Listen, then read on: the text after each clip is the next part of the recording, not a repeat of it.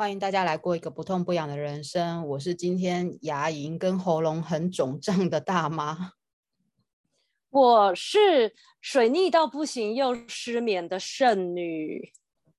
我是自以为带着日本至无敌星星载誉归国的迪克。天哪，我们今天自我介绍的名字怎么都好像多了一些形容词？待会来好好跟大家说明我们这一周爆衰的心情的。没错，我们上个礼拜才在讲疗愈的话题，我们的无感体验。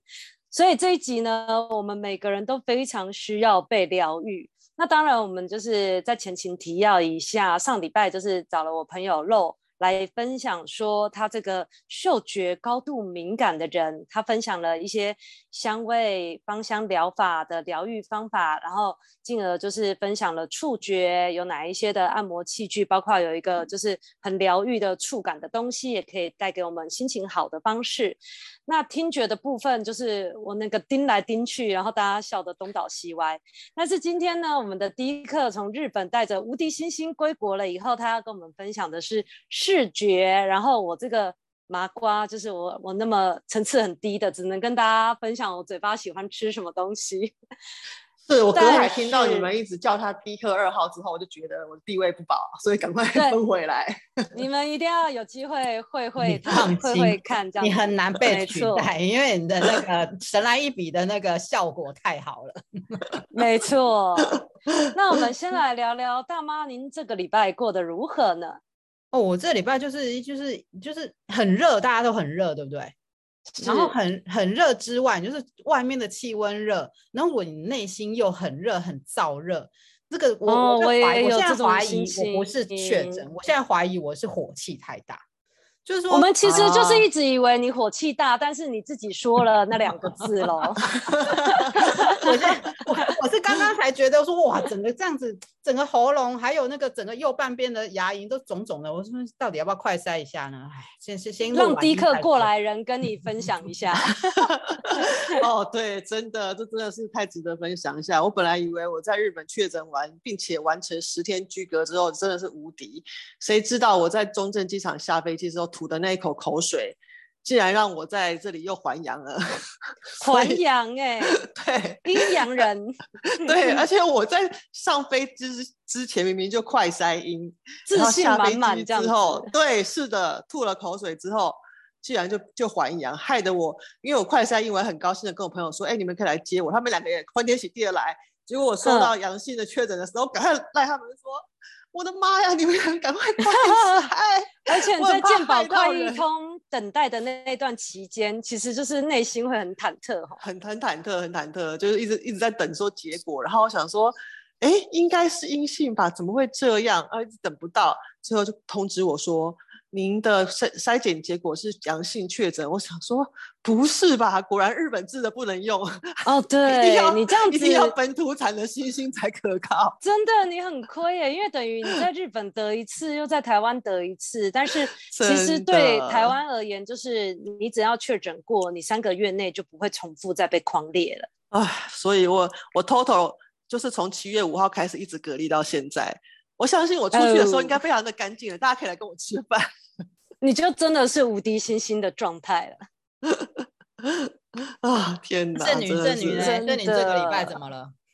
完全也都是因为疫情哎、欸！你看我们刚刚搭这个吐苦水的部分，就是我们的办公室其实也是因为疫情被烧了一轮，烧了将将近也是烧了两年半，所以办公室就是出现了那个离职潮。退休的退休，辞职的辞职，然后我就自以为是，就是自不量力，代理了一堆人的工作。我就想说，啊，头过身就过，赶快撑到有新人来这样子。结果代理一堆人了以后，就这礼拜我小老板也确诊哎，然后就是整个办公室就本来从那个打团体，除了你还有其他人吗？还是有其他人，但是就变 成小老板不在，大家就是各自为政，就变成个人战，然后这个单挑独斗，而且就是人在忙的时候特别会水逆。办公室不是电脑硬体出设备，哎，我乖乖还放在旁边，绿色乖乖还放在那哦，然后或者是软体，就是大家的共用夹出问题，就是一一千个不顺，然后我就是也最近蛮偷懒，没有进行冥想，所以我开始每天都很失眠，我晚上都睡不着，又开始我的煎鱼人生。就是可能也跟那个天气热也有关系吧。我只是希望这个礼拜可以赶快过得去。哦，我今天看新闻说，今天下午两点的时候，全台湾用电高峰已经突破史上新高了。哇，对。看来太热了，大家心情也不是很好的样子，真的浮躁了起来，电脑心情都不好了。不管不管，大家心情再不好，也要继续听我们，再继续 对 疗愈。听我们的节目也有一种疗愈的功效哦。好，对，所以我们赶快来互相疗愈一下，所以赶快 Q 一下迪克帮我们疗愈一下。先先先视觉视觉，因为上上一集漏帮我们分享的是嗅觉，刚刚呃圣女有讲了嘛，嗅觉、嗯、触觉还有听觉，那剩视觉跟味觉喽。好，迪克，好，等你呀、啊。我我，我上次听到那个那我一直在讲自己是嗅觉高敏感、听觉高敏感的时候，我心里就觉得非常的羡慕，因为我想说，怎么有人的感官可以这么敏感？我个人。五感里面除了视觉之外，其他都完全不敏感。就是 我那天很认真想哦，到底什么是五感？就是视觉、听觉、嗅觉、味觉、触觉。我想说，哎呦，糟糕，就是通通都很弱，而且就是最后只剩下只有视觉勉强可以。所以我的那个疗愈方法呢，其实应该是应该叫做视觉加手作，就是。嗯，手动手的同时看到画面上呈现的东西呢，就有一种视觉疗愈效果。那它是什么呢？而且我想要说的是，就是你又确诊过，嗯、好像你的味觉没有受影响，但是嗅觉是是有点受影响。真的，已经很弱了，还要这样子被对，就所以 其实我并没有觉得蒙受很大的损失，它它就只是从不灵敏变成更不灵敏而已，无差别，无差别。好好，我们再来分享一下视觉。好，我的那个疗愈小物就是那个曼陀罗画。那但是其实这个、嗯、我以为曼陀珠哎、欸，那就变味觉啦。啊，是是是，凉凉的很好。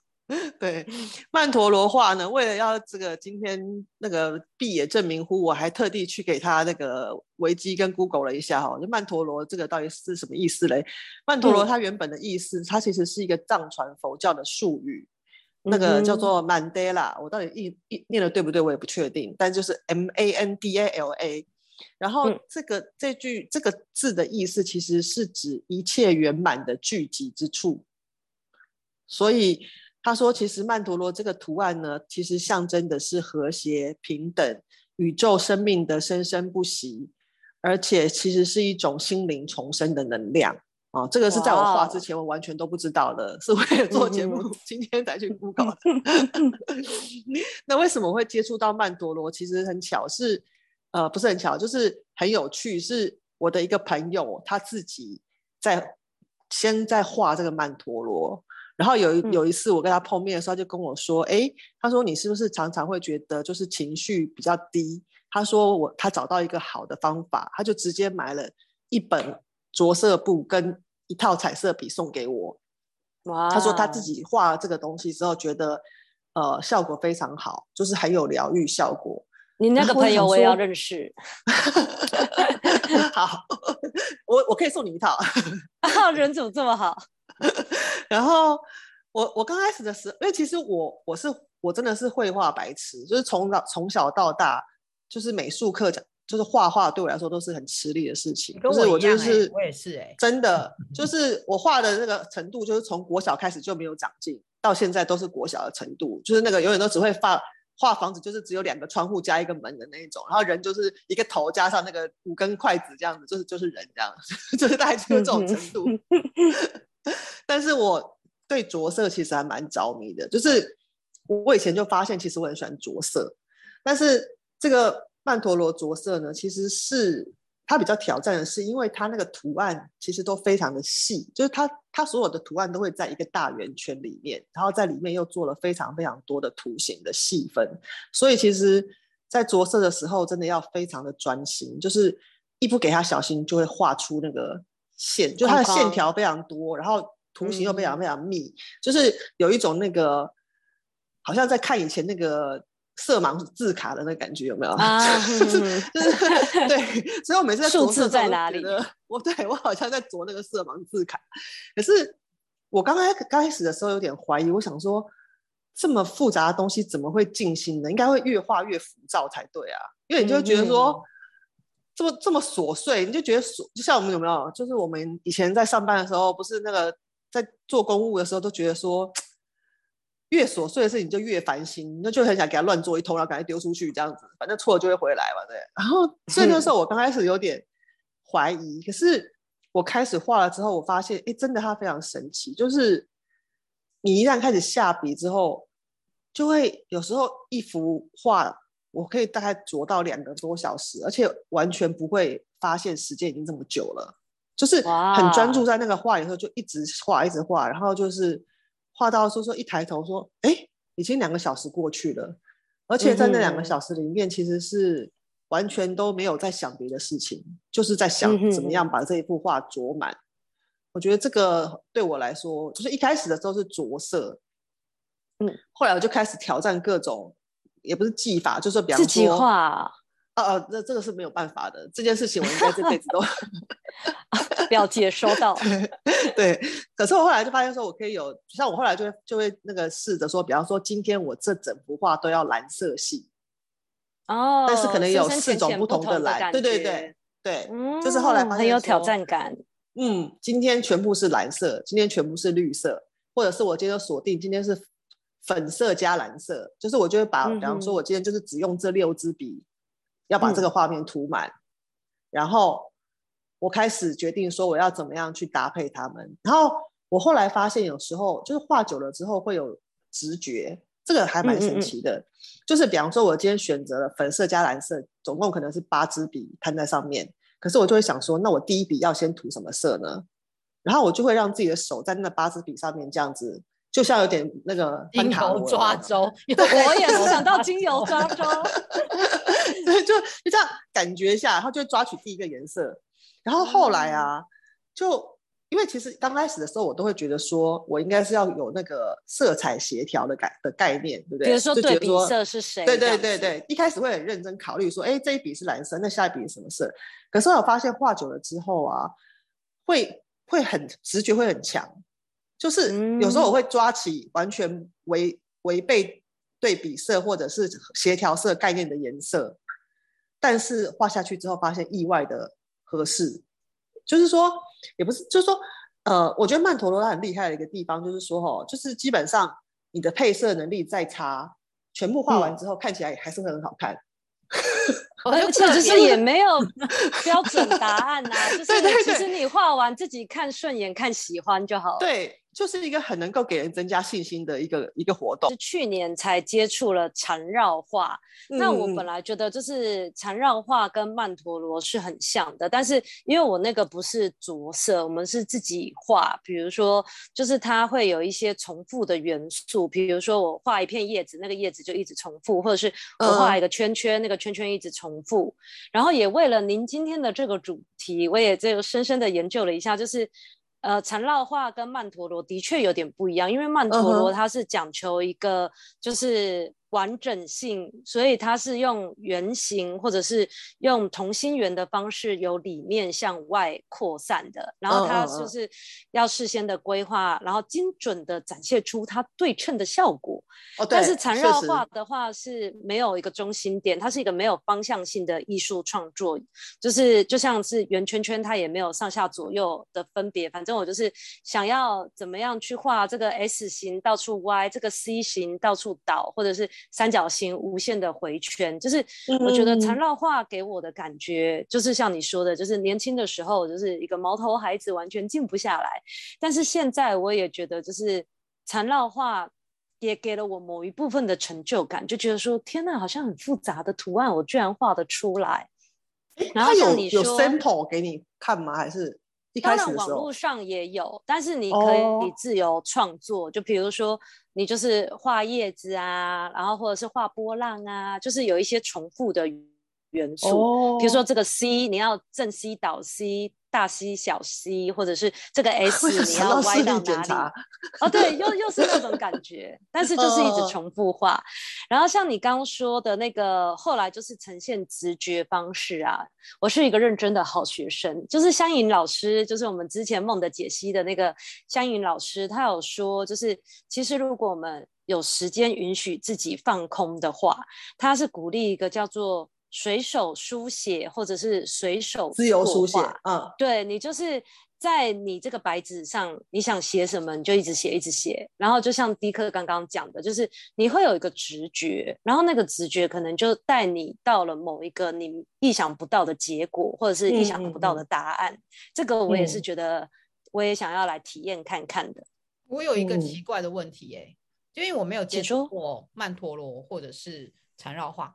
那个美彩，哎，迪克，赶快再送一套美彩，哎哎哎，对，美彩美彩美彩，就是到底是比如说色铅笔，还是彩水彩笔，还是彩色笔，还是蜡笔，还是粉笔，哦、有没有有限制吗？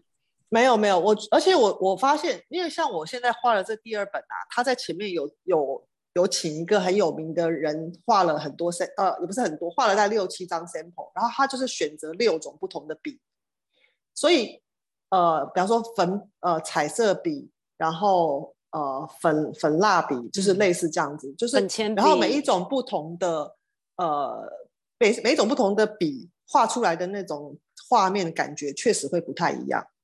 嗯，就是因为粗细还是有差，就是比如说色铅笔，然后彩色笔、粉笔、粉蜡笔，那个都是完全不一样的粗细耶。粉蜡笔可能可能真的有点难，就是因为它它的线条真的都很细，对对对。但是我刚刚就说，我觉得它的那个厉害之处就在于说，就是你刚你你刚开始看局部的时候啊，因为我们画的时候，因为眼睛会一直看在你现在在画那个地方嘛，你看那个局部的时候，你会觉得说，哎。这两色配起来好像有点怪怪，可是通常就是你画完之后，你看那整幅画，哎，莫名的他就会觉得很协调。我我不晓得要怎么讲，就是说，而且你就开画展呐、啊，你开画展，我们就懂你的意思。而且我发现，通常很有趣的是说，如果那一天我是很用心的画那一幅画的话，最后呈现出来那个色彩的结构会跟我当天的心境很接近。嗯，色彩的结构跟心境，嗯、色彩的结构跟那个心境要怎么对应啊？嗯、就是比如说，你如果心情很、嗯、很低落，你的色彩就会比较灰灰淡灰暗、呃。我我觉得是是画完之后，因为通常我画完之后会把它拿起来看嘛，就是拿成面对我这样子看。对对对，嗯、然后我就会发现那个整个色画色色的画面呈现出来那个感觉，其实跟我当天的感觉有有呼应，但是我。细部就我没办法细详细的解释，但就觉得说人跟那个画好像是呼应的那种感觉。嗯，那我也想要请问说，你会追求颜色要对称吗？还是你会故意用不对称的颜色呢？呃，刚开始会考虑这些，后来就后来就真的越来越随直觉哦，走出自己的风格。对，我抓了第一支笔之后，我想说好，那第二笔我要第二接下来我要用哪一支笔？然后我最近在试的事情是呃。一支笔只出只上场一次，就是、oh, 比方说，我刚开始的时候我会六支笔嘛，哈、嗯，然后我就是这边画一画，然后那支再拿出来画一画。然后我我昨天画了一幅，我是先拿第一支笔，然后我就想说，这一支笔在这个页面上要出现的所有空间，我都一次把它画好，然后他就退场了，嗯、然后再拿第二支起来，嗯、就起第二支把他想要画的空画好，然后最后那一支就是负责填满所有还没填满的空间，这样子，就是用不同的方法。Oh. 配色跟那个顺序去画，我觉得都会有不，就是每次尝试都会有不同的发现，我觉得还颇有趣的。嗯，而且这样听起来，就是连画画都变成一个工作，要追求效率。所以就是，如果你那个笔一直拿来拿去，就是没有效率。这支笔出现一次，非常有效率。到底算工作还是算疗愈啊？我听起来就好像。今天要疗愈，不能再想工作的事情。对，哦、没错没错。嗯，有个视觉的那个话题也可以来分享一下，可以跟就是跟迪克做一个呼应。就是说画东西啊，嗯、就是着色跟就是刚刚讲山一老师建议大家的自由书写跟自由作画的事情，我刚好在《经济学人》杂志看到一个呃报道，因为《经济学人》杂志哈，很多人就或者是说很多广播节目或者是 podcast 会讲《经济学人》杂志，都是在讲经济面向的或商业面向，可其实它有一些呃文化面向的报道也不错。那刚好就是有这个话题可以讲一下这个报道。这个报道是在讲说，它是在讲漫画带给人疗愈的一个应用面向。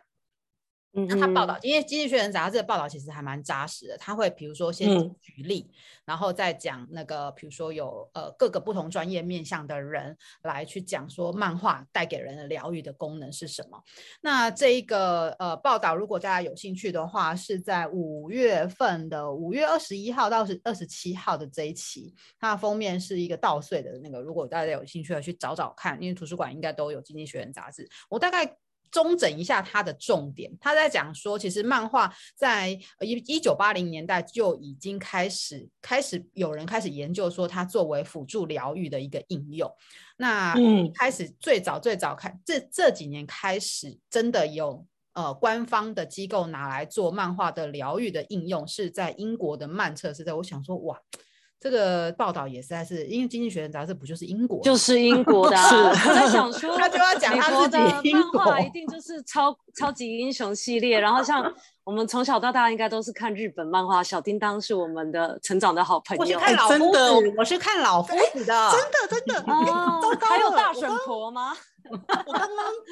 脑海脑海里脑海里面浮现的，真的就是老夫子加小叮当哎、欸，就是对不对？就是讲到漫画，我真的就只有这两部，我我完全没有第三部了。好，好，所以狗遛狗，所以其实 这个不认识。从小到大其实都有被疗愈到，只是没有人去把它做研究。那好，那当然，经济学人就是说他自己很厉害啦。二零一七年，英国的曼彻斯特的这个地区的一个呃机构，他们我嗯第第一课带过英国，应该知道，嗯，NHS。National 哦哦，就是我们的鉴宝，鉴宝有我们健保，没错，就鉴宝署或鉴宝局是英国的鉴宝鉴宝署。那他们就是发行了一个叫做一个有点，他们叫英文叫 Workbook，就有点是一本小册子。可是那一本小册子呢，是用漫画的形式，然后告诉人家说，如果你有 Panic Attack，就是恐慌症，或者是 Insomnia，那个剩女的 Insomnia，就是失眠。对不起哦，失眠。英文的答是都是英文的，我觉得 先从英文的，再把它转换成中文报跟大家报告一下。就是其实是那个 fish frying，煎 鱼。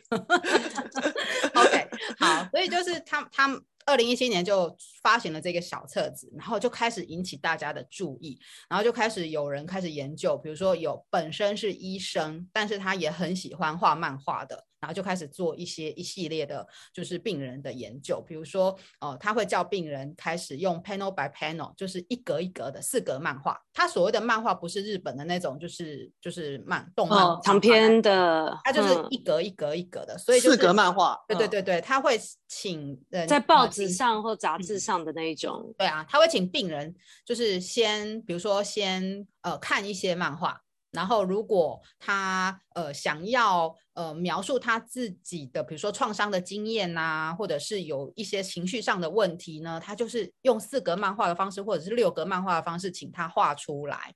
那从嗯绘画的过程当中去找一些创伤的过程，或者是他自己情绪的问题在哪里。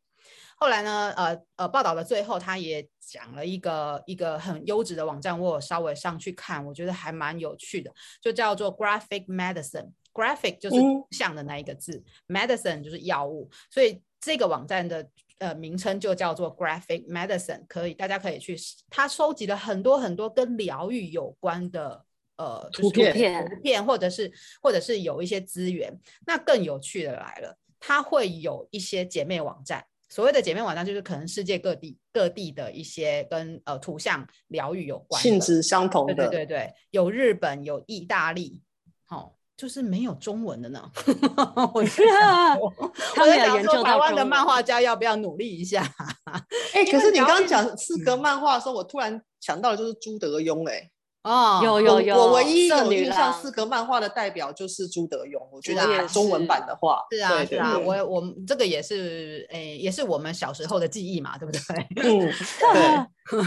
对，所以所以然后再讲讲回来，就是说这其实报道里面有讲说，这其实还是一个非常非常，他说 it it is still young field，就是非常还非常新的一个领域这样子。嗯、那扣合今天、嗯、我今天去逛 Costco 哦，没有没有要夜配，但是反正就是在旁边听到一一家人的对话这样子，然后小朋友就跟他妈妈说。妈妈妈妈，拜托了，拜托了，让我买这一本这样子。Costco 不是有卖书吗？我想说，哎、欸，小朋友自己主动会去拿书来跟妈妈说我要买书子，不是很好吗？他妈妈二话就是连看都不看，就可能瞄一眼就说不行啊，然后他就说啊，为什么为什么不行？我很想看这一本这样子。然后妈妈马上跟他讲说，我不喜欢你看漫画。啊，严格哦，什么漫画？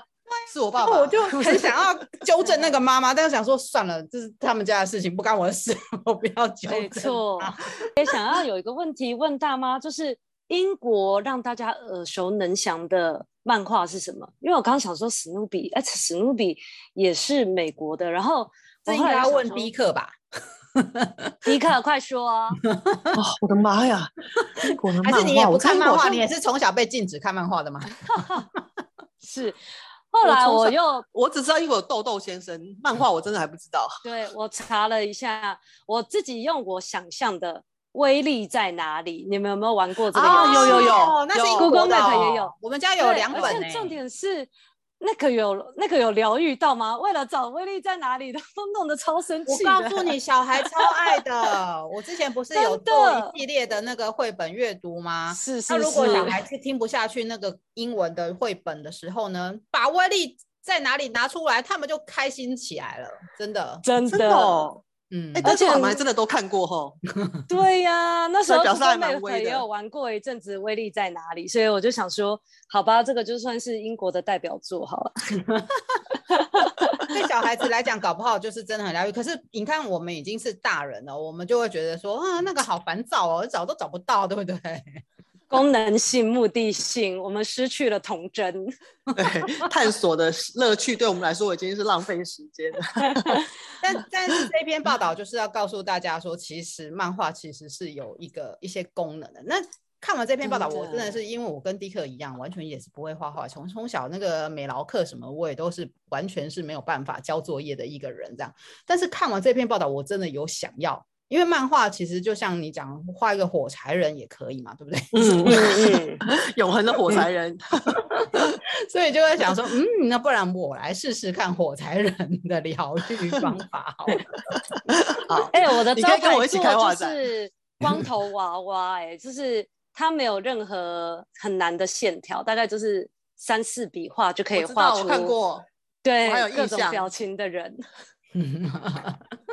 而且现在不是赖很多免费贴图吗？我就觉得有一些贴图超级来骗钱的、火柴 人也是很疗愈的啊。我觉得有时候看那些就是线条很简单的，或者是长得很丑的贴图，是个疗愈。嗯，没错没错。哎、欸，讲着讲着，笑着笑着，我肚子好像有点饿嘞、欸。圣女，快点来跟我们分享一下你的味觉的疗愈，好不好？看看有没有那引起一些味觉的。我们我们等一下来吃吃一顿好吃的，怎么样？那他讲完，你不就更饿了吗？哦、所以就要我们要这一顿好吃的，行动啊！对，就是既然大妈讲到了《经济学人》，那我就是输人不输阵，我要马上来秀一下这个。味觉的部分啊，其实我想分享的是疗愈食物。疗愈食物，它这个词的来源就叫做 comfort food，就是中文就是发 疗愈食物。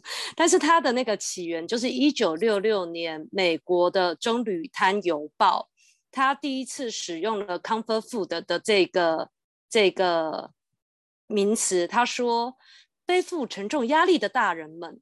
用疗愈食物来寻求慰藉，这个慰藉可能会跟童年的安全感有有关系的食物，可能是妈妈煮的一个荷包蛋或者是鸡汤这样子。所以当他使用了这个 comfort food，就是疗愈食物之后呢，然后大家就是开始很广泛的，也是可能在做食物疗愈这部分。然后像美国的话，大家最常可能那时候一九七零年代的疗愈食物就是马铃薯料理。跟那个鸡汤，所以他们说 comfort food 的这个疗愈食物的特点就一定要是高热量、高碳水化合物。所以对我们对对台湾人而言，你知道心情不好的时候，像我今天就是立马就要喝珍珠奶茶加炸鸡排，或者是咸酥鸡这个组合，真的好台湾哦。吃起来对，就是一个开心。然后因为也是第一课提醒的，我又回去听了我们要。就是好好吃每一口饭那一集，就是那时候大妈有讲到说惰性食物跟悦性食物，什么样的食物吃了就是让身体比较开心。嗯，大家也可以回去听一下那一集，就是那时候我们讲到的，嗯，鸡排跟珍珠奶茶就是心情会好，但是身体会不开心的惰性食物。嗯，没错 啊，所以非常多 心情好，每个人心情好不太一样啊，心情好的方式不太一样，嗯、对不对？而且有时候也是要看。看当时的状况来来决定嘛。哎，美国美国如果说生病什么，这的确是喝鸡汤。哎，就是他们每次都会说要炖一个 chicken soup，或者是他们有罐头 chicken soup。可是对我来讲，我小时候的如果生病的时候，我妈妈是煮鱼汤给我喝的，不是鸡汤，是鱼汤。我以为你是要说清粥，清粥清粥是我在治疗我如果喉咙痛，所以我今天等一下要应该在。熬一碗粥，但是你说说清粥吃了以后会让你觉得心情好吗？嗯、还是越吃越郁闷？不会啊，是喉咙比较舒服，跟心情无关，没有 高热量、欸。我真的要呼应一下，我这次在日本确诊的前两天，我真的都吃白白白粥、米汤。那时候我就想到。想到大妈说那个，嗯，吃白粥，所以我就每天都有，真的有，真的真的有，嗯，有。我觉得 生病的时候真的很适合吃白稀饭，但但是可惜就是是日本没有酱瓜，你知道吗？所以就就有点遗憾，对，真的之类的，真的。讲到日本的话，你知道日本的 comfort food 是什么吗？难不成是拉面？小烤，就是突然又来小烤。这个这个维基百科上面说的是关东煮跟拉面，那你们觉得法国呢？拉面 OK 啦，是淀粉啊，就是他是觉得说只要吃到淀粉就会让心情好。而且拉面都蛮咸的。法国该不会是蜗牛吧？哦，这这太贵了，会心情不好。是可丽饼哦。嗯，对呀、啊，其实吃甜食、喝甜的饮料，像比如说办公室生活郁闷的时候，就会想要饮料订起来，外送送起来。哎，我突然很好奇，哎，是不是只有台湾有咸的可丽饼啊？就如同台湾才有凤梨披萨，是这样吗？我不知道，因为夏威夷披萨口味。你觉得法国人会吃鮪鱼玉米可丽饼吗？哦，那倒好像真的不会哈。下次我法国朋友来的时候，我来问问看。你可以问他一下，搞不好这就是一个蓝海商机。有时候我们的 comfort food，如果你去国外就是待久了，你会不会想要吃台湾的泡面？哦，会，这个也是会 comfort food 台湾的口味。虽然泡面没有在那个资料里面是台湾的 comfort food，、嗯、可是如果台湾人一到国外去吃久了，那个就是西方的食物，肚子冷冷的时候，嗯，来一碗一肉燥面。对呀，对呀，是不是？这个是呃，不同地区有不同的感觉的 comfort food。那大家的小时候的记忆有没有 comfort food 呢？有吗？我先要说，我妈蛋包饭跟那个就是蛋炒饭跟荷包蛋是真的很厉害。妈妈这样会在外面就不想吃吗？因为呃，妈妈煮的的确是跟外面的不一样哦。嗯，蛋炒饭虽然是一个平民的那个国民平价的国民料理，但是妈妈也是非常的引以自豪。所以你现在你现在自己会去炒一碗蛋炒饭哦，我就会觉得没有办法，我的口味完全炒不出妈妈的感觉。我不知道是是一定要用那种就是热炒店的那种锅子，然后跟大火大才炒得出那个锅气。对对对对对，那个蛋就是很嫩，蛋白跟蛋黄是分开的。嗯。哦像我今天厉害，喉咙喉咙肿肿的啊，然后牙龈肿肿的啊，我就超想吃布丁。为什么你们知道吗？哦，某个牌子的布丁。对，某个牌子，什么意思？特别甜的那个牌子。因为因为呢，因为因为就是小时候不没有小时候家境不是那么好，没有没有点心，也没有饮料可以喝，然后更别说那些零食了。所以如果南部的阿嬷上来看我们小孩的时候呢，他就会买。统一布丁给我们吃，所以我现在就超想要吃统一布丁的。嗯、我就觉得你可能真的离确诊不远了，因为大 家不是都说了，喉咙就是火在烧，然后只能够吃冰棒跟布丁这种。还有一个选项叫豆花。哦，对对对对对。第一课嘞，第一课有没有小时候的 comfort food？我的话就是那个，我也我我我们家是小时候没零食的那种家庭，就是我爸爸。严格，你不一样，你是家教甚严的，对，就对严禁小孩子吃任何不用经过料理的的东西，这样，所以我打开冰箱就是都只有菜，然后唯一我爸爸会通融的的零那个零食就是养乐多，嗯，嗯，所以我我就觉得那个是我小时候会觉得哇，好开心哦，可以吃零食的，所以长大之后，其实到现在为止，我心情不好的时候还是会喝养乐多，而且还是有效。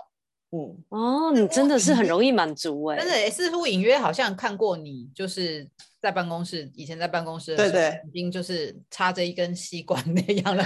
有你呼唤了我的记忆，好像有这个，我也有这个画面，对，是不是？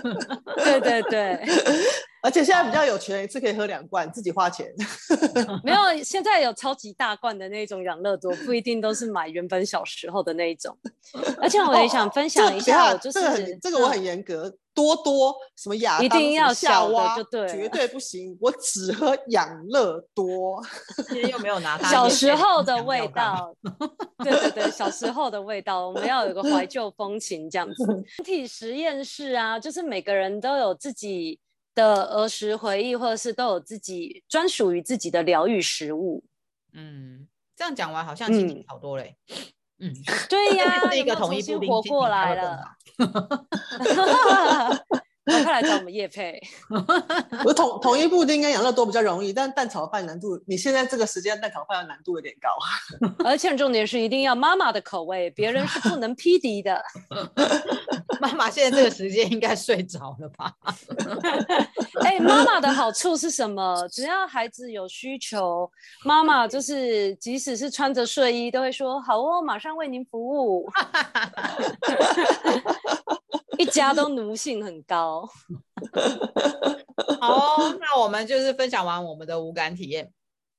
就是无感疗愈的方法，这样子，希望可以带给大家一些方式上面的一些疗愈的过程。如果想要喝一碗粥，就现在赶快去煮；想要吃同一布丁，赶快去楼下 Seven。喝养乐多，想喝养乐多，但是我现在在隔离，不能出门。哎、欸，你要外送过去吗？奴性很高、哦，不用不用，七天后喝更好喝。对，好，那我们就下次见喽，拜拜。对呀、啊，祝福大家都有疗愈自己的方式。是，Happy，拜拜。